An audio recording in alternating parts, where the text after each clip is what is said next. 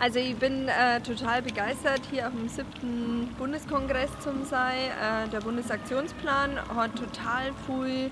ähm, also 2020 bis 2023 hat er total viel Potenzial, finde ich, so für ein Politikariat. Ähm, es sind, was ich super spannend finde, äh, ist, dass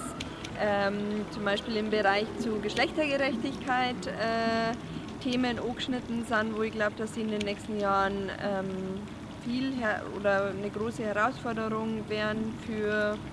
ähm, unsere Gesellschaft und äh, ich glaube auch in dem ganzen Feld Prekarisierung von Arbeitswelten, da auch ein Umdenken, was bedeutet heutzutage äh, Prekariat